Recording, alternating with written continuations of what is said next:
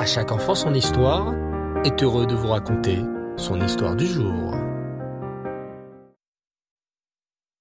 Bonsoir les enfants, vous allez bien? Bao Hachem. Je suis content de vous retrouver une nouvelle fois pour notre histoire. La fête de Purim s'est bien passée? Magnifique. Mais ce qui est encore plus magnifique les enfants, c'est que dans même pas un mois, nous allons nous réjouir pour la fête de Pessah. Hachrez-nous, heureux sommes-nous d'avoir de si belles fêtes. Nous pouvons remercier Hachem de tout notre cœur. Alors, pour bien nous préparer à la fête de Pessah, je vais vous raconter une histoire en rapport avec un passage de la Haggadah. La Haggadah, les enfants, vous savez, c'est ce précieux livre que nous lisons durant le Seder de Pessah. Il est écrit comme ça. Echad Chacham, Ve'echad Racha, Tam.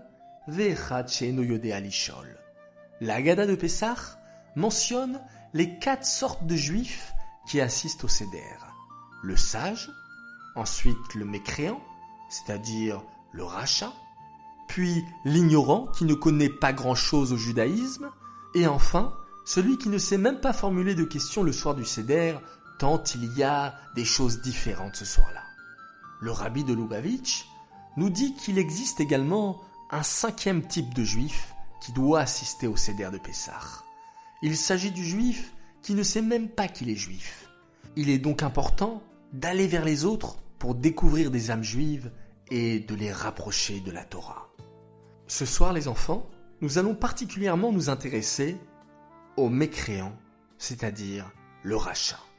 En effet, la Gada nous dit quoi répondre aux questions du Chacham, du Tam et du Sheeno Yodé Alishol. Mais pour le rachat, la Gada nous dit qu'il ne faut même pas prendre le temps de lui répondre. On peut penser qu'il aurait été meilleur de discuter longuement avec le rachat pour le convaincre et de le rapprocher au judaïsme. Je vais vous raconter une parabole pour que nous puissions comprendre pourquoi ce n'est pas la peine de prendre le temps de répondre au rachat. Les enfants, soyez bien attentifs à cette histoire. L'atmosphère était festive dans la ville, car c'était deux jours avant Pessah. Dans le quartier de Eastside à New York, on pouvait sentir l'odeur des délicieux aliments cuisinés pour la fête. On voyait des personnes dans les magasins pour acheter les derniers produits nécessaires pour Pessah. D'autres cuisinaient ou encore nettoyaient et préparaient leur maison pour cette fête tant préparée. Mais, dans la maison de Mendel Schwartz, il n'y avait pas assez d'argent pour les préparatifs de la fête. Mendel était arrivé deux années auparavant de Pologne et ne parlait pas suffisamment anglais. Du coup, il trouvait seulement des petits boulots de temps en temps et il gagnait très peu d'argent. Le jour avant Pessah, la famille Schwartz a reçu une surprise.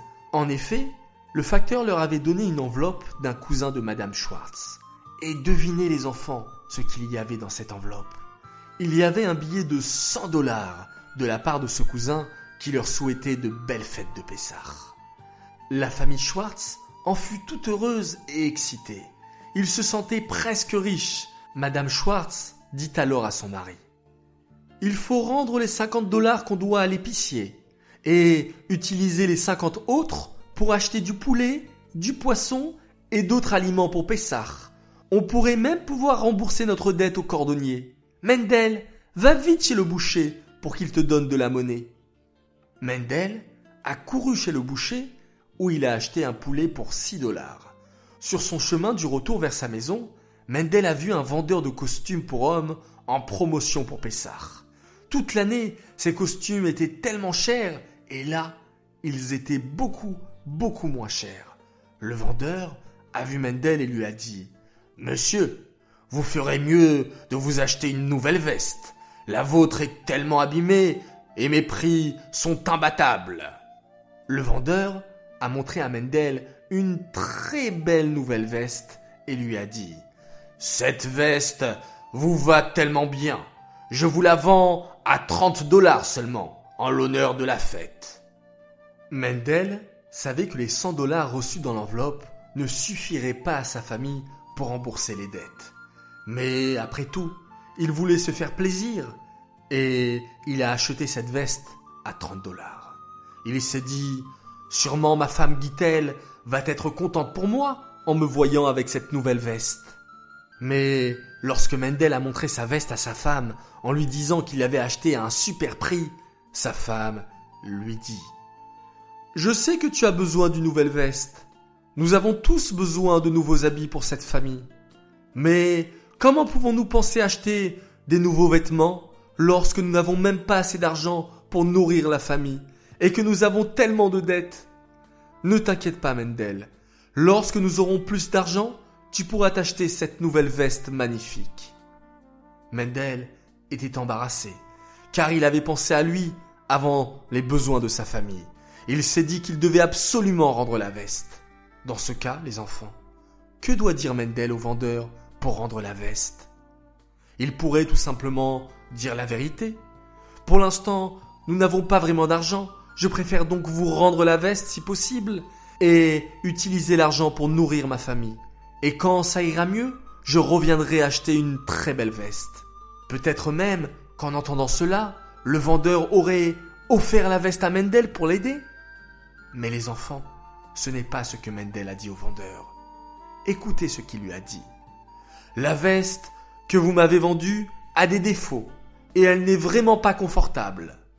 Aussitôt, le vendeur lui rendit ses 30 dollars et a repris la veste. Les personnes qui étaient là pour acheter des costumes ont demandé au vendeur pourquoi n'a-t-il pas donné une autre veste sans défaut à Mendel au lieu de lui rendre les 30 dollars sans discuter? Le vendeur a alors répondu La veste n'a aucun défaut et elle est très confortable. Mendel voulait tout simplement récupérer son argent. Si je lui avais échangé sa veste par une nouvelle, il aurait inventé des fausses excuses pour la rendre. Revenons à présent à la Haggadah, qui nous dit de ne pas prendre du temps de répondre au rachat. En effet, le rachat n'est pas idiot, et il connaît bien les lois de la Torah. Malheureusement, il ne craint pas Hachem, et il fait beaucoup d'avérotes. Mais ce n'est pas tout. Il aime se rendre intéressant en posant des questions juste pour embêter, telles que pourquoi se fatiguer à enlever le Hametz avant Pessah? Vous serez tellement plus confortable si vous ne passez pas autant de temps à faire le ménage. Et de toute façon, ça se trouve que votre ménage aura un défaut et il se pourrait qu'il reste une mini miette de Hametz dans votre maison. Alors, pourquoi vous fatiguer Et quoi que l'on réponde au rachat, il continuera à trouver des excuses pour nous dire qu'on n'a pas raison, ou pour nous poser encore d'autres questions provocantes pour ne pas admettre que la Torah est vraie. Tout comme Mendel Schwartz, qui était prêt à trouver toutes les excuses possibles pour récupérer son argent au lieu de dire et admettre la vérité. C'est pourquoi les enfants, que je compte sur vous ce Pessah, d'être gentils et exemplaires avec tous les juifs, religieux ou non. Vous pouvez leur enseigner des lois concernant Pessah, vous pouvez les inviter pour le céder. Mais face aux mécréants, aux Réchaïm, qui connaissent très bien les lois de la Torah, mais qui les transgressent exprès, ne perdez pas de temps avec eux, pour ne pas être influencés par eux. Au contraire, restez exemplaires, restez de bons enfants. Et c'est ainsi que peut-être certains de ces Réchaïm voudront suivre votre voie et faire teshuva. C'est bien pour cela que la Haggadah cite le Chacham à côté du Racha, pour que le Chacham, le sage, ait une bonne influence sur le rachat, en restant fidèle à la Torah et en étant un Dugma Chaya, c'est-à-dire un exemple vivant qui donne envie aux autres de faire la Torah et les mitzvot. Voilà les enfants, j'espère que cette histoire vous a plu. J'aimerais dédicacer cette histoire pour une réfoua chez les mains, une guérison complète pour une petite fille.